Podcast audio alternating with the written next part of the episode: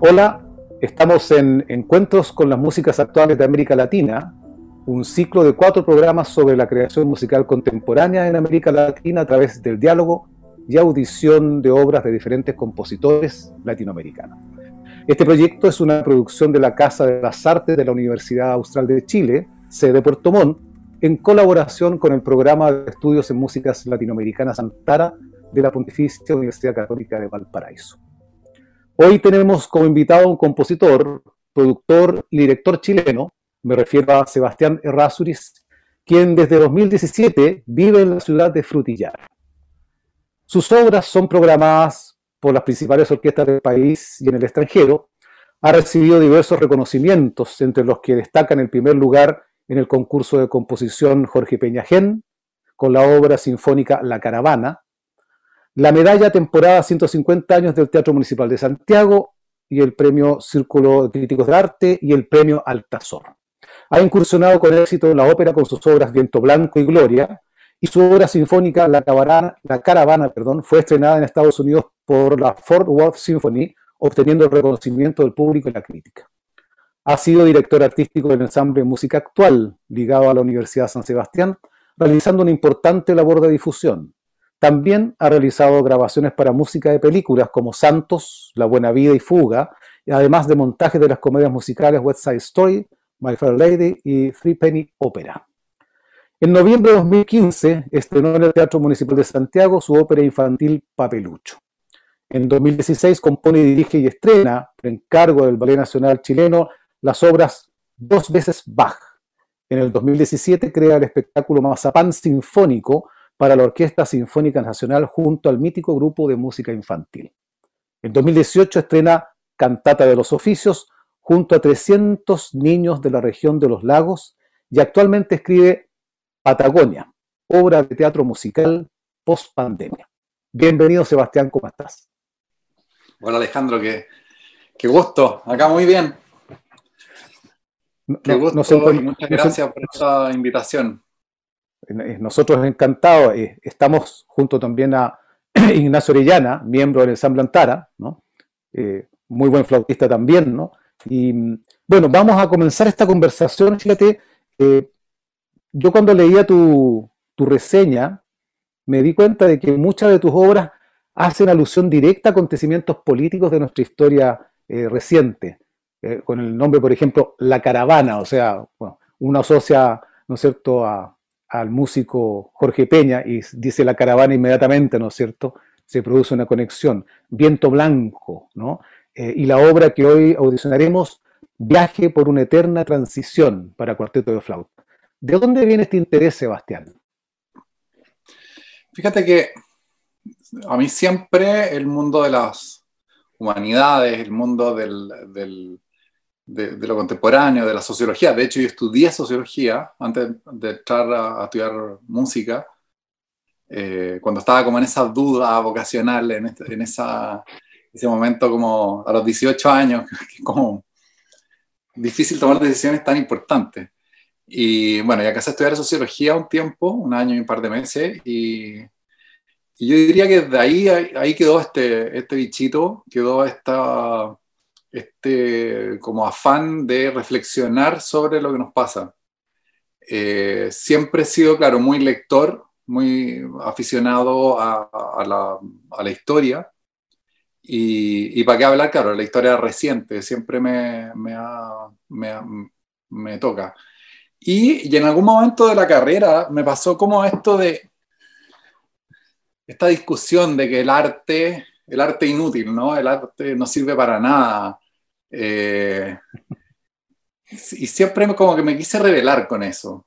Siempre, eh, y, me llamaba la atención también esto, como ir a un festival de música contemporánea y encontrar de repente como más bien obras que están en un, en un imaginario muy personal, pero que no logran conmover y no logran traspasar una, una emoción, una sensación, un, tener un punto en común con, lo que, con el otro, con quien te escucha. Entonces desde ahí creo que como con esos dos elementos se me fue armando de manera como bien, eh, bien fácil. La verdad la mayoría de mis obras tienen es siempre como un relato que tiene que ver con algo que me está pasando en ese minuto, que, que está pasando en la sociedad, o con algún libro que me encontré, con algo que, que, que en el fondo me motive más allá de, del, de, de, la artesanía de la composición. La composición, claro, tiene mucho de artesanía y también es, eso es sin duda fascinante, como de, de estar en el, en el detalle de, la, del procedimiento musical que a veces es sumamente como complejo, también medio matemático. Pero detrás de eso yo siento que tenemos que ser capaces de, de expresar algo, de, como, de, conmover y ser conmovidos. Creo que eso es como una, un, un elemento. Y claro, y por ejemplo con, con Peña Gen, ahí fue súper eh, gráfico, porque yo estaba estudiando el magíster en composición de la Universidad de Chile, eh, y, mi, y el proyecto que estaba desarrollando en ese minuto era un proyecto como súper técnico, de que yo venía observando elementos que ocurrían en el jazz y ciertas escalas, ciertos ritmos, y estaba como con esa pregunta de cómo este, este universo sonoro llevarlo a la orquesta sinfónica. Y, en eso, mientras estaba como con esa preocupación, y ese era mi, mi proyecto en el, en el, momento, surgió esta convocatoria del primer concurso de composición Jorge Peña Gen, eh, lanzado por, por la Fundación de Orquestas Juveniles, a propósito de que se cumplían ya los 30 años del golpe militar y, y por lo tanto los 30 años de desaparición de, de Peña y, y, y, muerte de, de, de Peña Gen. Y, y, al leer las bases de este concurso y que dije, ah, ya, qué bueno, aquí tengo una, una fecha como para terminar este proyecto, pero me llamó mucho la atención, Peña Gen lo conocía poco y me metí a estudiarlo en la, en, en, en la universidad, me acuerdo, en la facultad había una buena biografía de Peñagen, y eso, claro, me llamó tanto la atención y me, que inmediatamente se empezó este proyecto que no tenía nada que ver en un comienzo con Peñagen, empezó a transformarse en música programática. Y, y bueno, y lo dejé, lo dejé llevar, digamos, y, y, y claro, y fue como el, el, la tremenda sorpresa de que gané el concurso y eso sin duda fue como un súper impulso en mi carrera. Fue el año y, 2003, hace ya un buen rato. Sí, claro, y, y, en el caso, fíjate, de Viento Blanco, porque eso fue bien comentado, ¿eh? yo me recuerdo, eh, bueno, la tragedia, ¿no es cierto?, no solamente, yo diría, por, por, el, por el hecho mismo de lo que ocurrió, sino que en las circunstancias, en las condiciones que se llegó a eso, o sea, se podría haber evitado, ¿no? Y yo encuentro que ahí hay una altanería, ¿no es cierto?, de las Fuerzas Armadas tremenda, ¿no? Porque es como siempre eh, decir de que, bueno, eh, es una, un, no sé, un miembro de la institución, dos miembros, pero en el fondo hay un pensamiento, una manera de ser, ¿no? Eh, bueno, más allá de eso, eh, ¿qué te tocó a ti so, sobre esa realidad de viento blanco? Porque además eso se estrenó en el Teatro Municipal, si no me equivoco, ¿no? Sí. ¿No? Pues por eso que suena, suena como tan como, entre comillas, ¿no es cierto?, contradictorio. Por una parte, este tremendo escándalo que fue la muerte de los conscriptos, ¿no es cierto?, y por otra parte, estrenarlo, ¿no es cierto?, en el Teatro Municipal, que se ve como, como la, yo diría, el bastión, ¿no es cierto?, de la parte conservadora de este país. Mm. Fíjate que, bueno, fue, yo estaba hace un rato como con el, con el claro propósito de hacer una ópera, como desafío, y también por esto principalmente porque eh, en, la ópera se junta todo lo que a mí realmente me interesa. Esto como de equipos grandes, hay una orquesta, hay cantantes, pero también hay diseñadores, hay vestuaristas. Eh, es un circo muy grande. Entonces, bueno, yo estaba con ese como desafío y siempre supe que tenía que hacer algo que tuviera que ver con, con nosotros, digamos, que tuviera que ver con, con la historia del país. O con, o con dramaturgia contemporánea, pero chilena siempre. Y estuve durante varios años yendo sistemáticamente a ver eh, teatro contemporáneo chileno. con libretita en mano, siempre tomando apuntes de cosas que me, me interesaban. Y yo como también como con la idea de, de, armar este equipo. Porque también observaba que el mundo de la ópera es un mundo sumamente como endogámico y donde muchas veces la teatralidad está como un poco en el segundo plano. Es como, oh, qué, qué lindo, estamos esperando el área de la soprano, pero pero desde el punto de vista de la historia que te están contando, muchas veces hay grandes óperas incluso, óperas que han sobrevivido muchos siglos, pero que desde el punto de vista de la dramaturgia no, pasa mucho. Entonces, bueno, yo sabía que tenía que meterme en el mundo de la, dramaturgia. Y en eso eh, ocurrió la tragedia de Antuco, noticia que seguí muy, muy al día a día, pero en ese momento no, no sé, no me, no, me, no lo visualicé. Fue un año después que fue como, este es el tema. Este es el tema. Y justamente conversando con un dramaturgo y, director de teatro, eh, yo le dije, estoy buscando tema para ópera, no sé si tienes alguna idea, estoy en esto. Me dijo, mira, si hay, un tema que, a mí me tiene súper apasionado y estoy investigando, es la región de Antuco. Y con esa sola conversación fue, te juro, vi la escena final como, como esas cosas media... Yo siempre he sido como bien en contra de, este, de este como estereotipo cinematográfico hollywoodense, que el compositor de repente así como que se le ocurra la obra. Eh, pero fíjate que en ese caso sí fue un poco así, de, de tener tal claridad del tema y esta visión también muy teatral de hombres eh, marchando en la nieve y que van cayendo y van muriendo de hipotermia. Entonces, bueno, ahí me metí de cabeza, eh, postulé en Fondar, la, clásica, como eso, todo ese largo camino. Fondar, con el Fondar logré financiar parte de la creación, pagarle a un diseñador, pagarle a un regisser, qué sé yo, y a un, y a un equipo de libretistas que armamos. Y, y fíjate que ahí llegamos al teatro, al municipal, como mira, estoy en esto. Y el teatro, fíjate que al tiro fue como, oh, wow, qué interesante, esto me interesa. Y, y bueno, y así fue que nos, nos pasaron el espacio y, y hicieron toda la producción, que es una cosa gigantesca. Y, y se produjeron como que se, yo siento que esta obra exorcizó varios temas adentro del teatro municipal. Desde, no sé, los cantantes del coro, gente que está hace muchos años, que, tiene una cantidad de repertorio en el cuerpo, y en los ensayos, se acercaban a soprano llorando.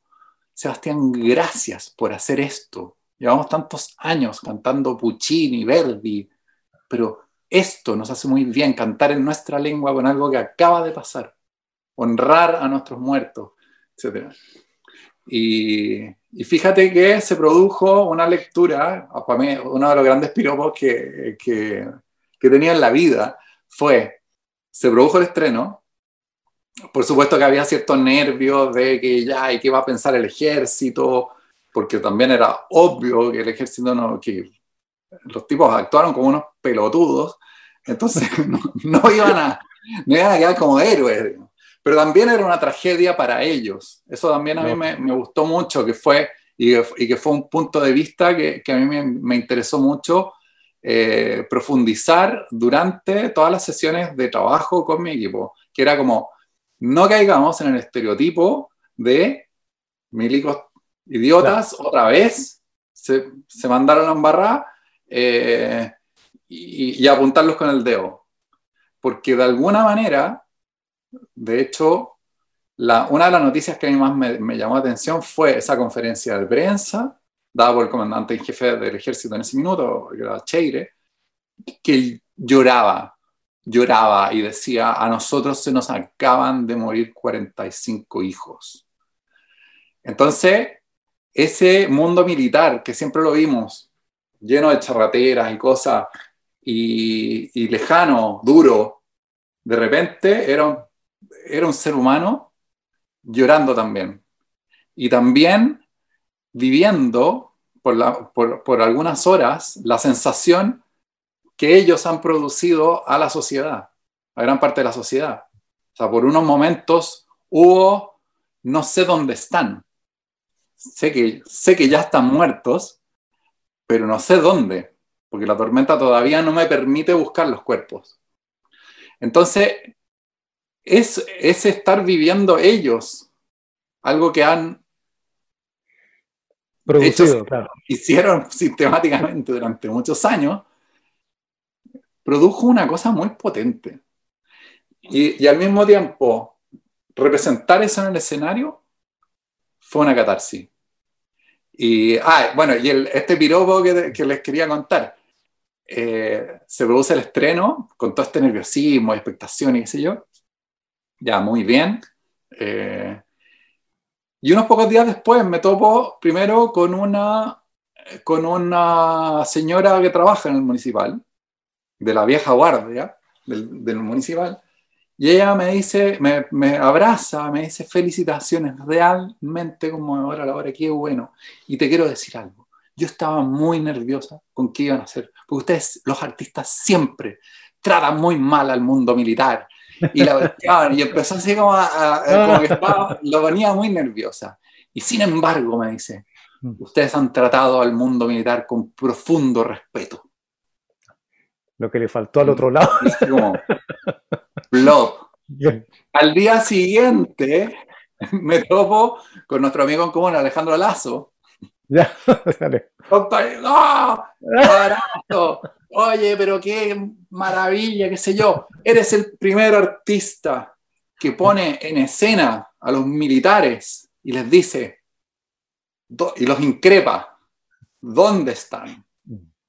Gracias por el guiño a los detenidos desaparecidos. Y yo me quedé así como, ¡guau! La misma obra. Entonces, ese tipo de cosas, cuando se produce eso, significa que para mí es como una super señal de que está la pega bien hecha. Estuvo todo el proceso, estuvo la, la profundidad necesaria de que los personajes hablen. Porque por mucho que estáis haciendo una obra basada en un hecho histórico, basada en la realidad, tienen que ser los personajes los creíbles. tiene que producirse una verdad escénica, la verdad teatral, la verdad musical. Y, y, si se producen esas como diferentes capas de interpretación, es como, bien, vamos bien. Porque si no, si no es simplemente un noticiario, o es simplemente un panfleto. Y, esto a, mí siempre me ha interesado mucho, como el poder generar esa, la conversación. Y que después esas dos personas que tuvieron esas dos visiones súper distintas, estuvieron sentados en una misma sala y recibieron el mismo, de, eso mismo se llevan algo distinto. Y, y, de alguna manera también se llevan una vivencia compartida. Entonces, es también como una, una señal de que las artes finalmente sí sirven, no, no eran como creíamos. Tú, sabes que hay algunos que sostienen esa, esa creencia, ¿no es cierto? Como, yo diría como capilla, ¿no? Y, y todavía siguen, yo diría más bien repitiendo lo que otros grandes maestros dijeron, pero no le han salido de ellos mismos, ¿me entiendes? Es como, como lo dijo él, yo quedo bien. lo mismo. Sebastián, bueno, junto con, con agradecer tu presencia y darte la bienvenida a, este, esta serie de programas. Eh, como Ensamble Antara, si bien, claro, tenemos un pasado que fuimos formados todos los miembros actuales como flautistas, hemos tomado un perfil estético eh, que tiene que ver con nuestro patrimonio sonoro y tímbrico. En ese sentido, en tus procesos de, eh, en tus procedimientos compositivos, ¿cómo dialoga, eh, cómo dialogan tus intereses estéticos con tus distintos, tus obras, tus distintas obras, eh, de acuerdo a los requerimientos que, van surgiendo, por ejemplo, lo que hablabas tú de, la ópera, y también de cómo, cómo abordas eh, tus intereses estéticos y te vinculas con un ensamble como el nuestro al escribir una obra como em, Viaje para una eterna transición, eh, que coincidió para los 40 años del golpe militar también. ¿Cómo, ¿Cómo, haces tú ese trabajo de vincular tu interés estético y cuáles son tus proyecciones en, y las proyecciones de tu obra en ese sentido? Hmm, buena pregunta. Ahora, mira, mis intereses estéticos son súper amplios. de hecho, antes de conectarme con ustedes, estaba mezcla, haciendo la mezcla de, una, de un arreglo que grabé hace poco con un grupo folclórico, con un dúo folclórico de, que hicieron una versión del Águila Sideral, de los Jaivas, y eso está acompañado por, por los músicos del ensamble Teatro del Lago.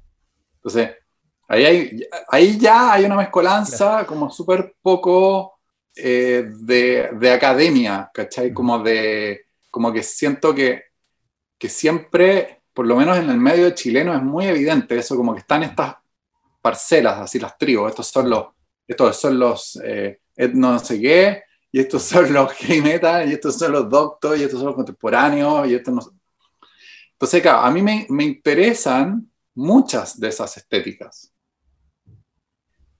Entonces, finalmente yo siento, me siento con, con la libertad de, de, de, ser del siglo XXI y poder decir, estamos en el post-post algo, donde todo aquello que, que, me interesa, de alguna manera lo puedo adoptar.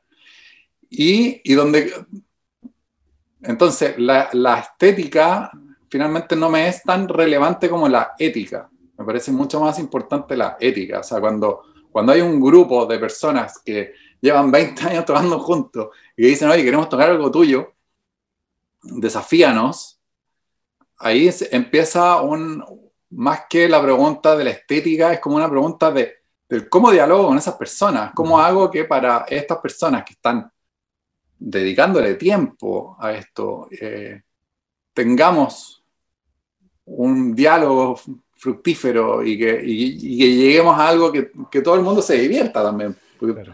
Estamos por esto, yo creo que la, la, gran mayoría al menos, de los que estamos en esto, estamos por, por, una, por una cosa media hedonista, estamos por, por, por una conexión que, que, que, es más intuitiva que racional.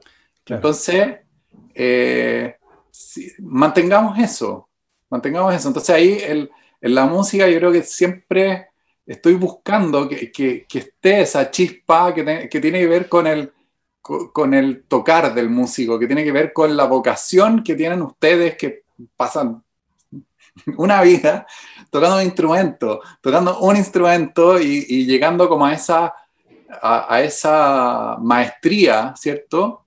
En, en, un instrumento. Eso a mí ya me genera un respeto y admiración tan grande que, que, solo me puedo como con humildad sumar a que, bueno, ¿cómo, cómo entrar ahí y que también y que siga siendo un juego entretenido y que no sea rutina? Porque también eso le pasa a tantos colegas que es como, ya, siglos practicando y después de repente como que ya están con el piloto automático y se acaba, se, se acaba esa, esa chispa, esa pasión lo que, lo que les pasa a los colegas de las orquestas muchas veces. Que tú, tú, tú sí. adelante una orquesta y de repente es como, oh, ¿qué pasó acá? ¿En qué minuto se desactivó el, el, la, la, pasión? Y es como, como que en piloto automático, ya, arco para arriba, arco para abajo, ¿no? Esto va ah, más destacado, menos destacado, pero... pero la función número 100 el impulso, el impulso esencial por el cual estás sentado acá con instrumento Sí. ¿Dónde está? Entonces yo creo que como para los compositores eh, es un desafío eh, conservar, mantener y, y, y, estar ahí presente y, y generar un, algún tipo de, de desafío que, que, sea parte de, de, esta, de esta chispa. Mira, bueno, yo les recuerdo a Estamos en Encuentros con las Músicas Actuales de América Latina, ciclo de cuatro programas sobre la creación musical contemporánea en nuestro continente a través del diálogo y audición de obras de diferentes compositores latinoamericanos. Este proyecto es una producción de la Casa de las Artes de la Universidad Austral de Chile, sede Puerto Montt, en colaboración con el programa de estudios en músicas latinoamericanas Santara de la Pontificia Universidad Católica de Valparaíso. Sebastián, hablemos de viaje por una eterna transición. ¿no? Eh, como que el tema sigue teniendo total actualidad, en la medida, digo yo, que aún seguimos atados a la constitución de la dictadura de Pinochet. ¿no? Eh, ¿Cómo surge esta obra? Eh, ¿Para qué músico la escribes? ¿En qué circunstancias? En fin,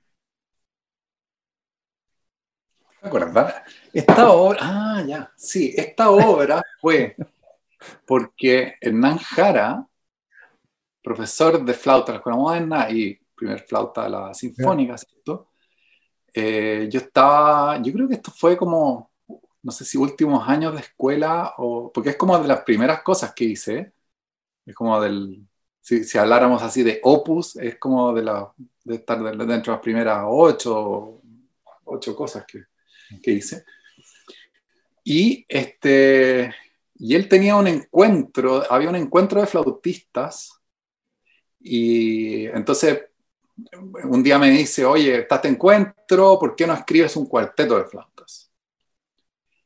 Lo que no puedo acordarme bien es si en la versión original con qué flautas era, porque me acuerdo haberlo hecho para lo que había, ahí de nuevo, la, la ética antes que la estética. como, ¿qué saco yo? Claro, yo tenía muchas ganas de escribir para flauta baja, pero no había flauta baja, ya está. No sirve de nada. Entonces, el, creo que, claro, esa primera versión me parece que era flauta en sol, dos flautas en do y piccolo. Y, y bueno, y se tocó esta obra y, y en ese minuto como, como sucede muchas veces con estos encargos, que son como estas oportunidades de que un colega dice, oye, ya, te quiero programar eh, tal fecha, y es como, bueno, ¿qué hago? ¿Y qué hago además con cuatro flautas? Era como súper desafío. Y, y bueno, y me metí en esta idea del, del, viaje. De hecho, eso creo que fue, fue como una de las cosas que conversamos con, con eh, Hernán, que me decía como, me gustaría que tuviese elementos de la música folclórica chilena. Entonces, lo que hice, me acuerdo, fue como seleccionar zona norte, zona central y zona sur, ¿cierto? Eh, gestos, gestos musicales que tuvieran que ver con, con, con, estos rasgos culturales.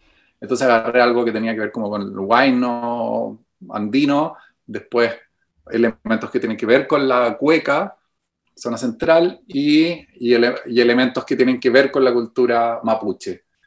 Y, y, bueno, y el desafío era, claro, cómo hilar esto y que no quedara un pegoteo rarísimo de, de, de, tracks de, distintas cosas, ¿no? Y, y ahí entonces surge también esta idea como del viaje, una especie de, de perico trepa por Chile, pero en una versión ya de, de, que en realidad es este viaje por una eterna transición, un país que siempre está en transición, que, que, que nunca está en, en, el lugar donde dice que va a estar, nunca está en la proyección de lo que quisiera, siempre está como en un, parece que, ojalá. Y, y bueno, y, y, me gustan estos, estos títulos, yo siempre juego mucho como con el, le doy harta importancia al título de la obra eh, que, que, la obra sea sugerente. Como me muero de lata cuando veo una exposición de pintura, es como sin título 1, es como sin título 2. Es como, por favor, o sea, por último, eh, no sé, sugestioname un poco para ver, para, para ver si entro. Entonces, a eso, claro, le doy importancia y, y bueno, y quedó esta idea del, del viaje del viaje. Siempre me ha, interesado mucho esto como del viaje, eh, el, el, cómo el viajar eh, como conocimiento personal y como contacto con, con estos otros que te vas encontrando en el viaje. Y ahí se va produciendo un, un crecimiento importante. Y, en este viaje, eh, porque yo recuerdo cuando grabamos la obra eh, y la, preparamos, eh, era, es una obra que eh, era muy amable de, montar entre los cuatro, porque mm, era como muy intuitiva en el sentido de la ejecución. No, tenía estas cosas de que, que uno lo desorientan eh, y que, generan complejidades, sino que era, era una obra súper honesta en el sentido de la escritura. Eh, ¿Cómo fue ese viaje con, con, en este caso, con, con Hernán Jara, ¿no es cierto?, de, para la incorporación de ciertos, porque hay una sección donde el, hacemos sonidos eólicos, una sección intermedia, Eh, ¿Cómo fue esa, decisión de, utilizarlo, de incorporarlo? Que, mm, porque también son eólicos que generan cierta imprecisión eh, temporal, pero que, pero no se pierde la estructura de la obra. Oye, que te iba a hablar de esta obra, es como me estoy acordando recién, según lo que tú me vas contando. Es que a mí me pasa que como que termino el proyecto y es como al otro. Y y bueno, ya iban quedando estos. estos... Mira, eh, me acuerdo, sí, me acuerdo que fue como el desafío también de incorporar. Yo en general soy como de una escritura bien tradicional. Escribo ritmos solfeables, eh, escribo, escribo preciso, digamos, como soy muy detallista de la articulación y, y, del, y del idioma del instrumento. Como en ese sentido, creo que a eso te refieres como de, claro, de cosa como amable, es una escritura amable y, como fácil de abordar. Claro, eh, entonces, una, una, escritura que siempre nos va a dar la misma eh, versión, o sea, no eh, típicas obras que, que uno se, se, producen estos procesos de, de, desajuste. No, esta era siempre era muy, muy bien estructurada en ese sentido. Claro, y, y me acuerdo que fue justamente como desde, desde la necesidad expresiva de decir ya quisiera tener esta, este, este, como, este trayecto por el desierto y estamos además en una música que venía, que viene muy rítmica, con una marcha muy, muy estable, ¿cierto? Con ciertos juegos, de ahí siempre me gusta ir interrumpiendo las cosas un poco, no se vuelvan tan predecibles, pero pero una de, una parte A, podríamos decir, o sea, como una primera parte de la obra, como muy estable, muy rítmica, quería pasar a esta cosa como hiper expresiva, sonido eólico, esta idea como de estar caminando en el desierto y, y vienen estos, estos vientos como medio cruzados, y, y, que tiene que ver con la vivencia de estar en el desierto, o sea, como es estar en el lugar, escuchar el lugar. Y, y de la vivencia, me acuerdo haber estado como un buen rato con cómo esto llevarlo a escritura. Y claro, y ahí surgen estas, no sé, pues estas, estas cositas como con más plicas o menos plicas y, y, como justamente para entregar información de un poco más rápido, un poco más lento, pero totalmente libre, totalmente no medido, para que se produzca esta sensación atemporal y, con el objetivo de el quiebre de hacer algo que, que, que sensa tempo en el fondo entre dos otras unidades que, que, son, son mucho más de mantener y conservar una sensación de, de, pulsación estable. Así que me acuerdo que por ahí como que surgió y, y claro, y este sonido el, del el, el solo, que es una sonido como más de zampoña, más de, más de quena, eh, también tiene que ver como con esas reminiscencias de estos lugares. Oye, ¿les parece si vamos a escuchar la obra? Escuchar y verla, ¿no? Em, Estaría buenísimo porque yo, no la escucho ni la veo Ahora, ahora la vas a poder ver y escuchar, ¿no es cierto? Grabada por el ensamble Antara. Eh, y lo comentamos, ¿no es cierto?, al regreso. Excelente.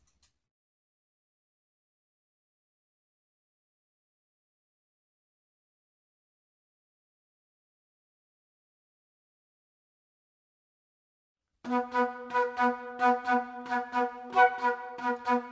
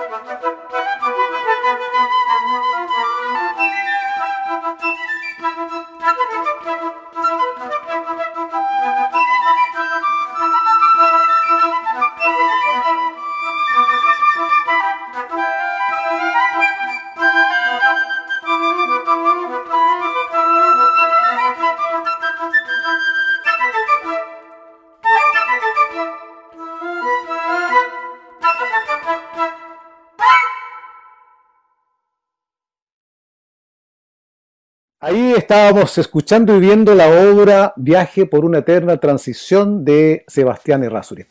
Em, Sebastián, en algún momento, también recuerdas, porque a mí se me olvidan ya las cosas, el disco duro como que está más que lleno. En algún momento hablamos de que mezclara los instrumentos tradicionales americanos andinos, ¿no? Que, Antara, entre otras cosas, yo diría, eh, toca, con las flautas occidentales, quiero decir más precisamente las flautas la flauta sistema BEM, ¿ah? es como la, definición más precisa. Em, ¿Eso fue a posteriori? ¿Estuvo, estuvo en, la, en el origen de la obra o te vino después esta posibilidad, ¿no cierto?, de fusionar los timbres. No, yo creo que fue a posteriori porque, como, como hablábamos al comienzo, el, el encargo, o sea, como que el origen fue justamente como un profesor de flauta con su staff de, alumnos avanzados, qué sé yo, que necesitan repertorio y, por lo tanto eran flauta, sistema BEM, así que no surge desde ahí. Sí. ¿Sabes? Te, lo pregunto porque en este tiempo que ya llevamos con Antara, estamos el año pasado, ¿no es cierto?, festejando los 20 años de, existencia. Eh, y, vamos a, yo creo que entrar, ¿no es cierto?, una reflexión conjunta aquí, porque em, uno entiende que es igual que la construcción de una casa que se hace con ciertos materiales, tiene ciertas densidades, ¿no es cierto?, hay ciertos cálculos, y que otros materiales no le van, ¿no? Em, y eso tiene que ver también con el conocimiento, ¿no es cierto?, de los, de los compositores en este caso, sobre las posibilidades eh, de los instrumentos tradicionales. Que es un trabajo que yo diría que, que todavía está en su inicio, ¿ah? pese a que nosotros podemos llevar 20 años, pero lo que hay en instrumentos en América Latina, por ejemplo, en el área de los, de los aerófonos, ¿cierto? Es tal de que queda, nosotros creo que hicimos la, no sé, el primer centímetro del iceberg, pero lo que hay hacia abajo es tremendo, ¿no? Em, y ahí quería, fíjate, un poco yo llevar la conversación porque ya ha entrado el siglo XXI con, esta idea del fin, ¿no es cierto?, el proyecto de la modernidad o la contemporaneidad en música, ¿no? Como quien diría el fin de las vanguardias, entre otras, ¿no? Nuestros compositores aún no se sirven del patrimonio cultural de América en sus creaciones. No es, no es tan común y evidente. ¿no? Em, es más, hace dos meses teníamos otro conversatorio de la red RICMA con varios compositores de otros países y, también representantes de Francia, con los cuales nos ligamos mucho nosotros hace 15 años atrás. Eh, y la mm, subdirectora, de, ex subdirectora del Conservatorio Nacional Superior de Música y Danza de París, justamente fíjate que nos hacía esa reflexión de que cuando se genera esta red en América Latina, se habla de la necesidad, ¿no es cierto?, de vincular el patrimonio con la creación contemporánea. No es una cosa muy nueva, sino que era nueva desde el punto de vista de donde se enfocaba esto, ¿no? Em, las nuevas tecnologías, ¿no es cierto?, etcétera.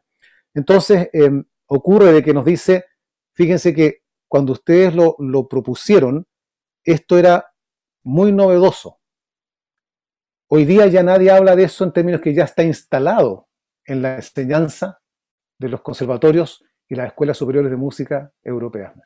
Nadie podría decir que un alumno de composición no vaya, como hay muchos casos, en este preciso que voy a mencionar, a hacer su proyecto creación al desierto de Mongolia, vivir con, una tribu, ¿no es cierto?, mongol.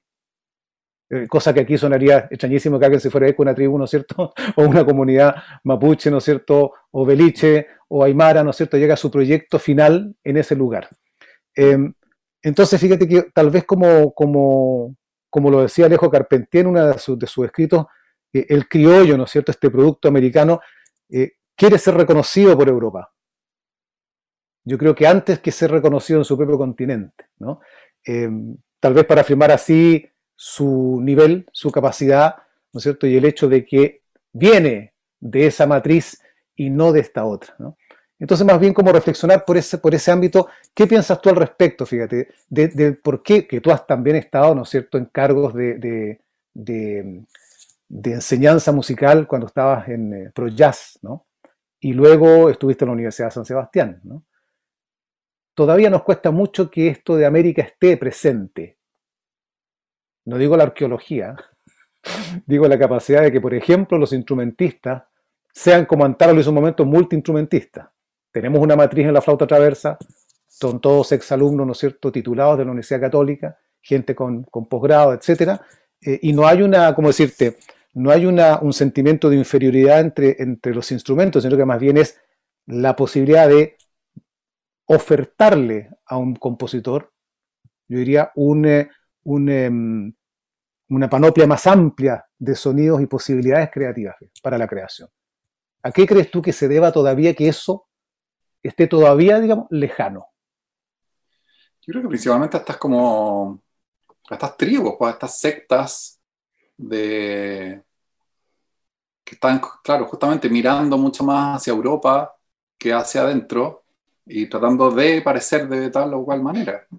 Entonces, yo creo que va por ahí. De hecho, en, mi formación, eh, yo tengo una formación como bastante tradicional finalmente. Tengo una formación en tanto música clásica como música popular de manera súper tradicional.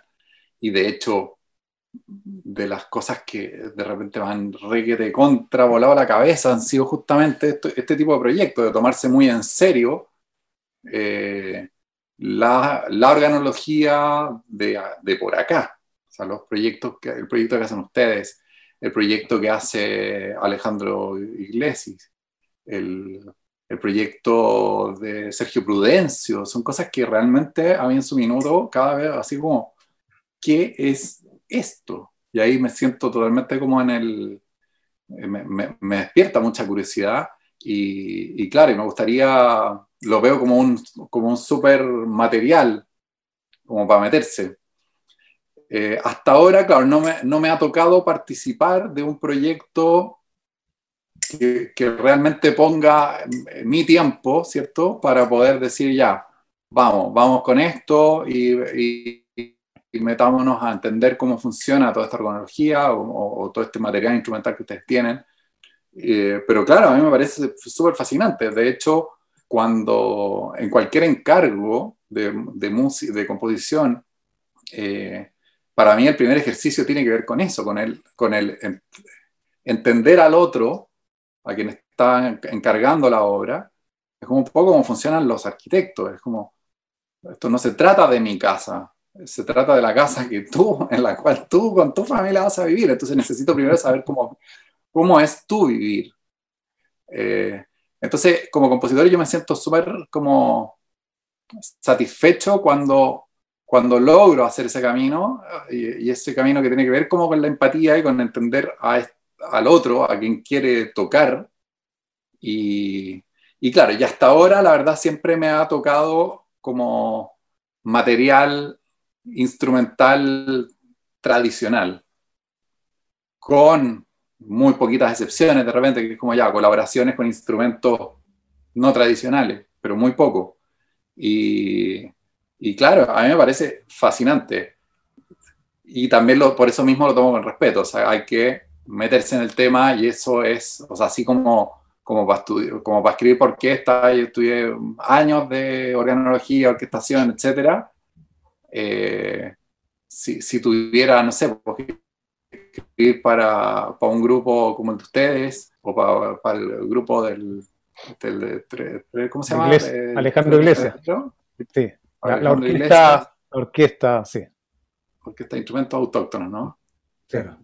Y nuevas tecnologías, sí. Claro, eso es, es materia de tesis, es materia de, de meterse a un mundo, a un mundo sonoro totalmente distinto y técnico totalmente distinto. Entonces, eh, a mí me encantaría con ese compromiso, con, la posibilidad de, entrar y no hacer como seguir escribiendo música como desde una perspectiva occidental, con armonía tradicional y orquestarlo o hacer el arreglo para estos instrumentos nativos. Eso me parecería como, como un poquito un poquito mentiroso. Me tocó el año antepasado, esas fueron mis últimas actividades presenciales arriba de un escenario con la, con eh, la tragicomedia del Ande, que era una obra de teatro musical que cuenta la historia de la captura de Atahualpa. Y ahí, con la compañía Trio Teatro Banda, una de las cosas alucinantes del proyecto fue que ellos invitaron a, Erwin Conte, que es uno de los integrantes de la, de la Orquesta de Instrumentos Nativos de, Bolivianos. Ya. como del, del, grupo de Sergio Prudencio, como de, como de esa escuela. Bueno, y él vino y estuvo, estuvo acá varias semanas haciendo, enseñando, tocar, eh, tocando pinquillos, tocando tollos, tocando sicuris, eh, etc. Y, y, fue alucinante, como encontrarse con, con, con ese universo con, y con ese enfoque totalmente distinto. Así que, no, a mí me parece fascinante y súper necesario también. Bueno, a lo mejor ya llegó el momento esto de escribir una obra para Antán. Pero llevándolo, llevándolo al plano que, que tú lo, lo, comentabas recién, que claro, tu última presentación con público, claramente los músicos estamos viviendo por un, estamos pasando por una etapa diferente, eh, una crisis para muchos eh, de nuestros colegas que se, les cerró el, escenario y se les cerró su fuente de ingreso. Eh, por lo precario que eran el tipo de, tratos laborales que existen en, sobre todo en nuestro país, ¿no es cierto? y en, Latinoamérica, en varios países de Latinoamérica. y eso mismo, en el momento en el cual los músicos decidimos irnos a vivir a tal o cual ciudad es casi estratégico, porque no es como el, arquitecto que, ah, me voy a Arica, claro, va a construir un tipo de casa eh, de acuerdo a las necesidades de la gente de Arica y al tipo de lluvia, o si es dentista o médico, va a tener pacientes. Em, si bien en todas partes de Chile hay música y hay músicos de distintos eh, niveles, eh, orígenes y tipos de formación, no para todos hay hay fuentes laborales, fuentes de desarrollo laboral. No hay, para los que somos, fuimos formados en la academia, no todas las ciudades tienen orquestas. Y seguramente también para los compositores, no, hay, no todas las ciudades pueden mostrar sus trabajos orquestales.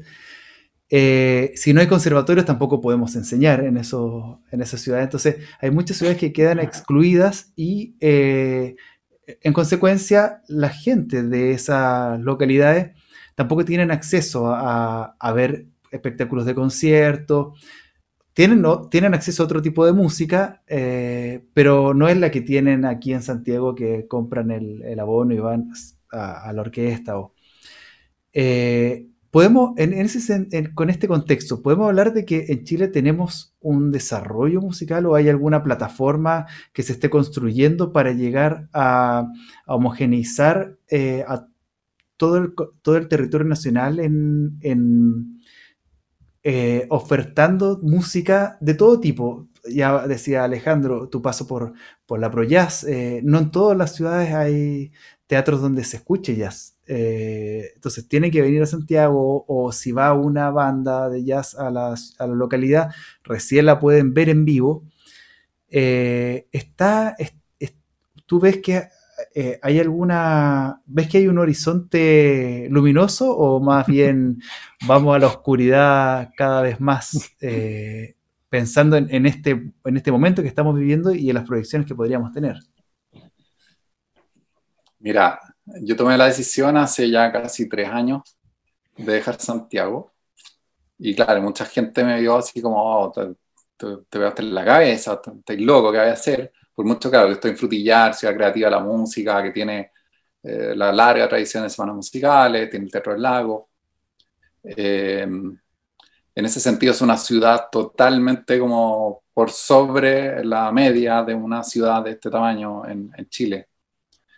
Eh, mira, es súper interesante que justamente llegando de afuera uno pensaría, ¿cierto?, que todo lo que sucede musicalmente es solo el Teatro del Lago y eh, Semanas Musicales. Claro. Y la verdad, ya cuando estás habitando este lugar, para mí ha sido alucinante darse cuenta que, oye, pero hay mucho más. Porque la música, porque estamos, somos una plaga, estamos en todos lados. Estamos en todas partes. Entonces nosotros vamos donde hay un músico, como me decía, como me decía una vez don Fernando García, gran maestro amigo, me decía, los músicos somos una mafia, si nosotros en cualquier parte donde vamos tenemos 20 amigos y en un rato nos organizamos y hacemos cosas. Entonces, eh, si bien podría, o sea, si uno sigue como con esa lógica muy desde, como una, del mainstream, ¿cierto? De que ya, para que me vaya bien, tengo que estar en una institución tal, tengo que estar en un conservatorio, tengo que, tengo que hacer, eh, qué sé yo, clases en una, en una universidad, tengo que tener acceso a un teatro. Ya, esas son como, esas son las pegas conocidas. Pero debajo de eso hay una cantidad de otras actividades y otras pegas que cuando uno empieza a, a entender que eso también es necesario y cumple un rol dentro de la sociedad, mm. a veces incluso más catalizador de cambios sociales, qué sé yo, cambios espirituales las personas que nos escuchan. Entonces, ahí yo me o sea, al ver eso y al, vivenciarlo, es como me vuelve el optimismo, es, somos necesarios en todos lados. Entonces, si bien la, la institucionalidad de la música pareciera que tiene finalmente esa barrera enorme. Pero entonces serían capas eh, que, son en el fondo las capas que siempre han existido, pero que no se mueven a partir de una institucionalidad o una política de Estado, política pública o, una intencionalidad territorial eh, de desarrollo. Eh, pensándolo en, las conducciones que podrían tener, por ejemplo, el Ministerio de las Culturas, con, intencionadamente eh, para potenciar, eh, ese tipo de desarrollo musical em, que, claro, siempre existe. En Chiloé todos sabemos que eh, la, música está, viva. No pasa nada sin música. claro, está viva y uno va al norte, hasta aquí en, en, las comunas de la periferia, en Pirque, la música está viva, en todos lados está viva.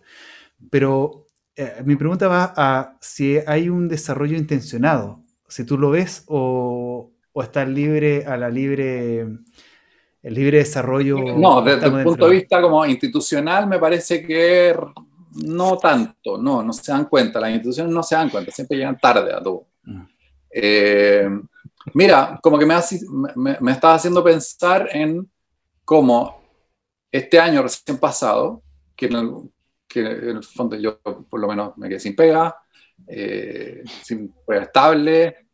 Yo me dediqué los últimos 20 años a hacer artes escénicas, pararme en un escenario, a, a, juntar gente, a juntar gente sin distanciamiento social y todo lo que yo prohibido.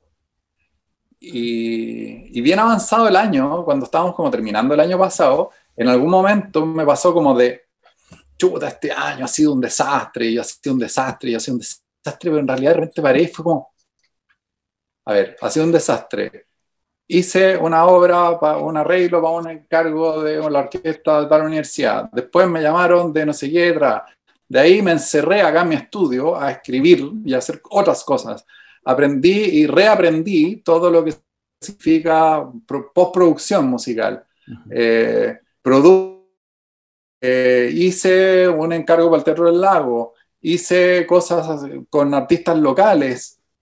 O sea, no hubo ningún paraguas institucional de nada. Claro. igual, pum, vamos, vamos, vamos, vamos haciendo cosas. Entonces, al final yo creo que es, es eso lo importante.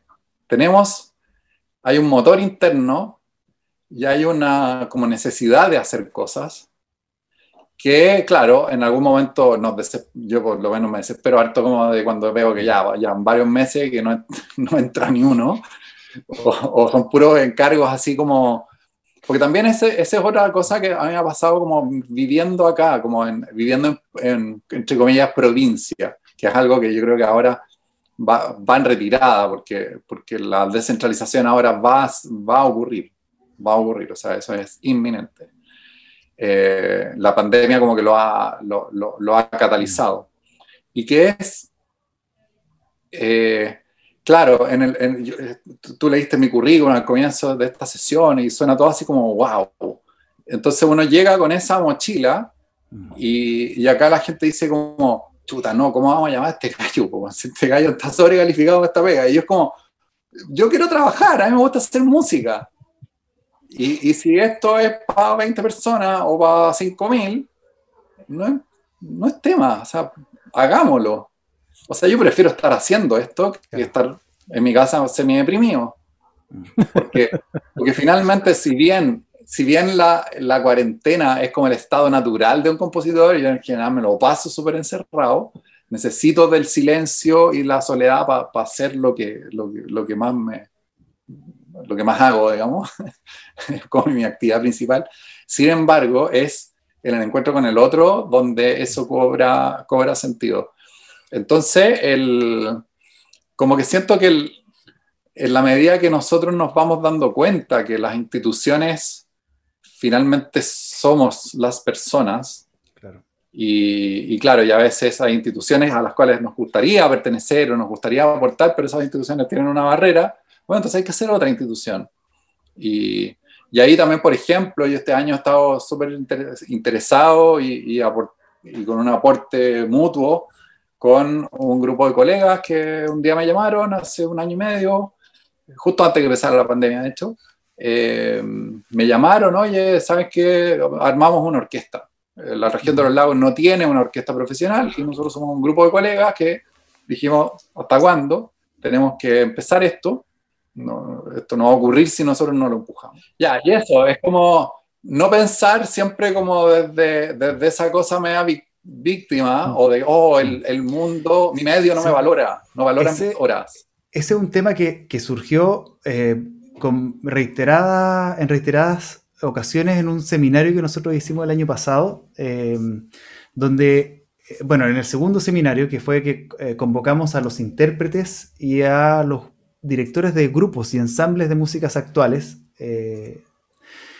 y fue, un, fue un planteamiento que surgió de muchas, muchas, muchos participantes, que era cómo nos organizamos los músicos, eh, claro, no esperando una institucionalidad que venga y nos organice, sino que nosotros que nos organizamos de manera prácticamente profesional, porque organizamos los ensayos, organizamos los programas, organizamos todo, pero cómo no hemos sido capaces de, organizar de una manera nacional, por ejemplo, eh, tuvimos un conversatorio esa vez en el seminario de la construcción de sindicatos, eh, pensando en, eh, o cómo habían funcionado los sindicatos de músicos en algunas orquestas, pero sin, bueno, sin pretender en eh, en institucionalizarnos como un sindicato, sino que cómo organizarnos como músicos para tener un, vínculo y un diálogo más, más fluido a nivel nacional y conocernos. Eh, porque muchos músicos eh, se ven muchas veces como amenaza, pero no ven que realmente no somos amenaza, sino que somos un grupo que tenemos deberíamos trabajar en conjunto, porque a todos en el fondo ninguno se metió esto por, por dinero, todos nos metimos porque nos gusta la música y nos gusta hacer música, y porque desde que tenemos razón eh, nos pasamos la vida escuchando música desde que despertamos a que nos acostamos y tocando música todo el día, entonces... Eh, cómo salir de nuestra sala de ensayo y vincularnos de alguna manera eh, entre todos y hacer una comunidad que, dialogue y que podamos construir quizás eh, orientaciones comunes o no necesariamente eh, las mismas, porque todos pensamos distinto, pero que tengan un rumbo en común. Buena pregunta. Es que responda bueno el cascabel al gato. Eh, yo por mi parte lo que podría decir es que el ejercicio de la empatía tiene que ser el primero, y a propósito de diálogos constituyentes y qué sé yo, eh, porque también me pasa mucho esa cosa como un poco eh, ingrata, que es hacer el, el esfuerzo de, de, construir un proyecto, de meterle una cantidad de horas así, pero infinitas, de, de, las voluntades, convencer instituciones, eh, conseguirse plata, etc. Y, y, de repente como que todo eso se ve opacado por el, por el músico taimado porque yo vine